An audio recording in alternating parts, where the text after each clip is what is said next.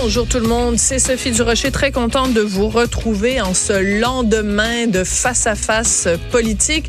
Vous avez peut-être regardé euh, le débat hier euh, sur les ondes de TVA, peut-être que vous l'avez écouté en diffusion, en direct sur les ondes de Cube Radio. On va revenir sur ce face-à-face un petit peu plus tard dans l'émission en compagnie de Jean-François Lisée, ex-chef du Parti québécois. Ça va être très intéressant d'avoir son opinion là-dessus. D'abord parce que, bon, Yves-François Blanchet du Bloc québécois s'est vraiment illustré. Alors, on va se demander qu'est-ce que ça représente justement pour euh, la cause souverainiste et l'appui du Québec euh, au Bloc québécois. Mais aussi parce que Jean-François, lui, vous rappelez-vous, à une certaine époque, c'était lui qui était devant Pierre Bruno et qui participait à un débat. Alors, il va pouvoir nous raconter exactement comment ça se passe quand on est soi-même participant à un face-à-face de débat électoral? On commence cette émission avec une histoire, j'ai de la difficulté à dire si c'est une histoire triste ou une histoire dont il faut euh, tirer des leçons. Alors, je, je, commence par le début. Donc, une étudiante du cégep de Rimouski qui a été hospitalisée d'urgence. Elle avait bu plusieurs euh, shooters pour ses 18 ans parce que bon, c'est 18 ans, hein, on a le droit de consommer légalement de l'alcool, fait que party time. Sauf qu'elle s'est retrouvée à l'hôpital. Mais au lieu de rester là-dessus, elle a décidé de faire une publication sur les médias sociaux pour mettre en garde les autres jeunes de son âge. Alors on va en parler avec Hubert Sassi, qui est directeur général d'Éducalcool. Bonjour monsieur Sassi. Bonjour. J'imagine que vous partagez aussi mon ambivalence. C'est une histoire terriblement triste, mais en même temps, si on peut en tirer quelque chose de positif, euh, il faut il faut se réjouir quand même du geste que la jeune fille a posé. Vous avez parfaitement raison. J'ai failli dire, vous m'avez enlevé les mots de la bouche, mais c'est exactement le cas. Désolé. Il y a, euh, il y a non, mais il y a, il y a un côté euh, très euh, malheureux dans ça. Et euh, ça nous interpelle beaucoup, nous, comme, comme Éducalcool, parce que on se désarme à partir de l'école secondaire Mm. jusqu'au cégep, jusqu'à l'université, à euh, indiquer aux, aux jeunes, euh, particulièrement par différents moyens, à quel point euh, la consommation abusive d'alcool peut être euh, nuisible. On entend cette jeune fille qui nous dit qu'en quatre heures, elle a bu une dizaine de, de, de shooters, verres d'alcool, qu'elle s'est reposée un petit peu et qu'après ça, elle a recommencé à en prendre, elle ne se souvient plus combien, et qu'elle a été surprise de se retrouver dans les pommes, alors que, euh, mon Dieu, on s'époumonne et on s'épuise à essayer de sensibiliser les jeunes à cette réalité. Donc, pour nous, c'est extraordinairement interpellant sur la difficulté qu'on a à Voilà. rejoindre les jeunes, à faire passer le message. Ça nous montre aussi qu'on doit continuer à travailler comme des fous et que, on- bien sûr, il n'y a pas de société parfaite, il n'y a rien qui est parfait, mais Mhm. il reste que ce qui m'a beaucoup interpellé personnellement, c'est qu'elle ait dit, pas qu'elle l'ait fait, mais qu'elle ait dit, je ne savais pas que ça causerait cela, Voilà. alors que, mon Dieu, on, bon, bref. Mais, mais en même temps, monsieur, monsieur Sassi, euh, vous l'avez dit, vous vous époumonez, vous et, et l'organisme euh, euh, que vous dirigez, Éducalcool, vous faites des campagnes, vous faites des dépliants qui sont distribués, etc. C'est pas un, un constat d'échec, c'est-à-dire que et de, de dire ben on s'époumonne à dire euh, de de pas faire du binge drinking puis les jeunes continuent quand même à le faire cette jeune fille qui dit je savais Oui. pas que ça mènerait, au coma éthylique c'est parce qu'il y a quelque part l'information ne passe pas peut-être que vous n'utilisez pas le bon moyen pour rejoindre les jeunes Écoutez, on, on fait vraiment de notre. D'abord, un, on, on peut pas rejoindre. On sait qu'on peut pas rejoindre tout le monde, tout le monde. C'est sûr. temps, ça c'est clair. La deuxième chose, il faut qu'on fasse du mieux qu'on peut tout le temps.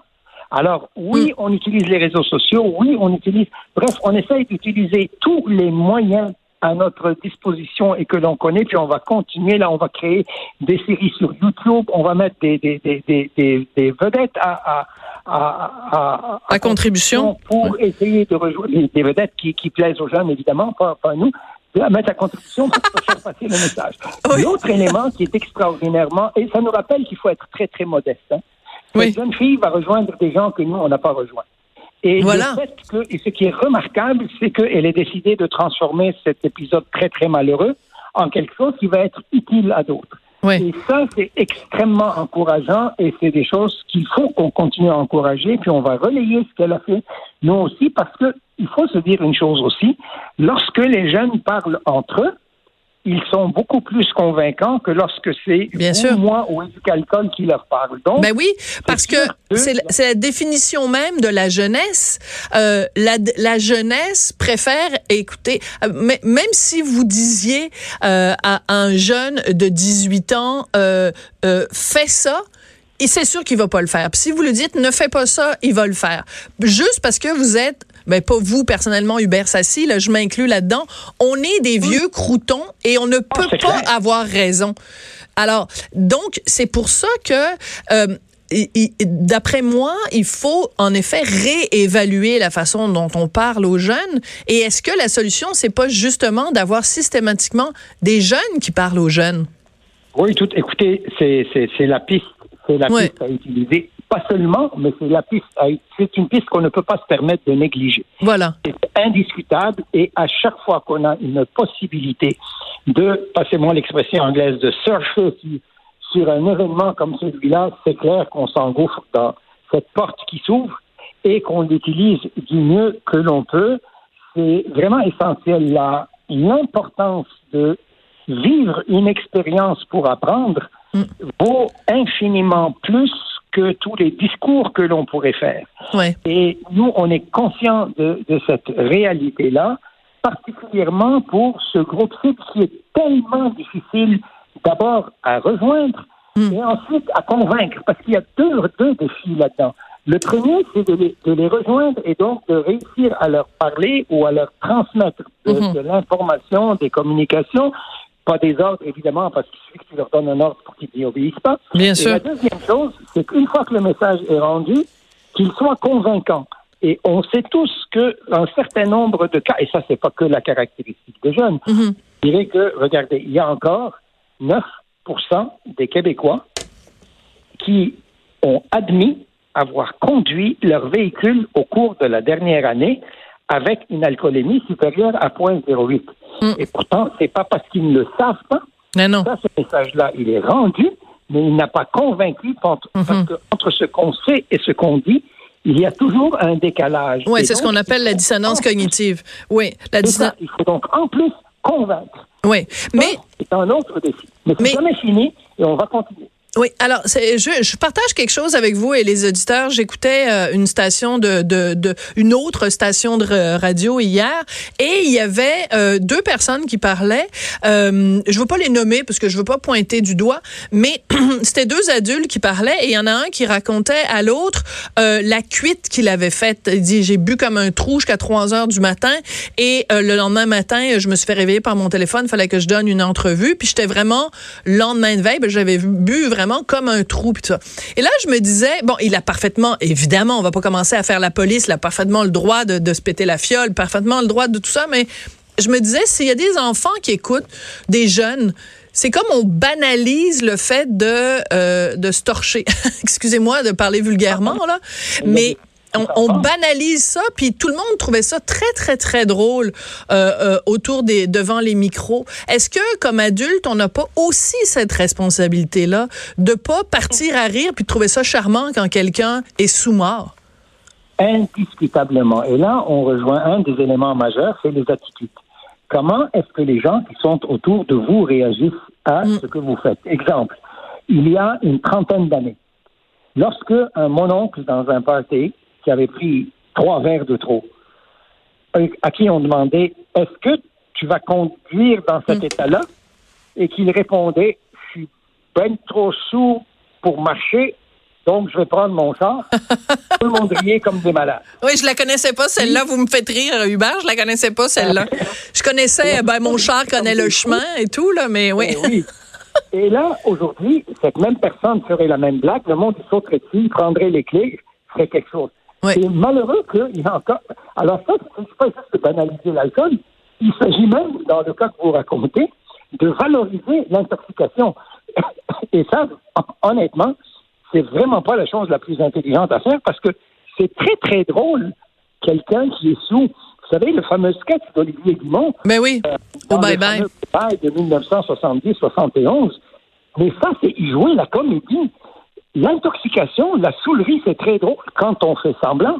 Mais quand on est dedans, dans la réalité, c'est pas du tout la même chose que dans la vraie vie. Mm. Et il faut distinguer ce qui est amusant dans la fiction mm. de ce qui est pas drôle du tout dans la vraie vie. Puis je veux pas faire de leçons de morale aux gens, je veux juste amener les gens, si possible, à s'interroger et à sur leur responsabilité personnelle, chacun d'entre eux, qu'est-ce que moi je fais pour encourager la consommation excessive ou qu'est-ce que je fais pour la décourager?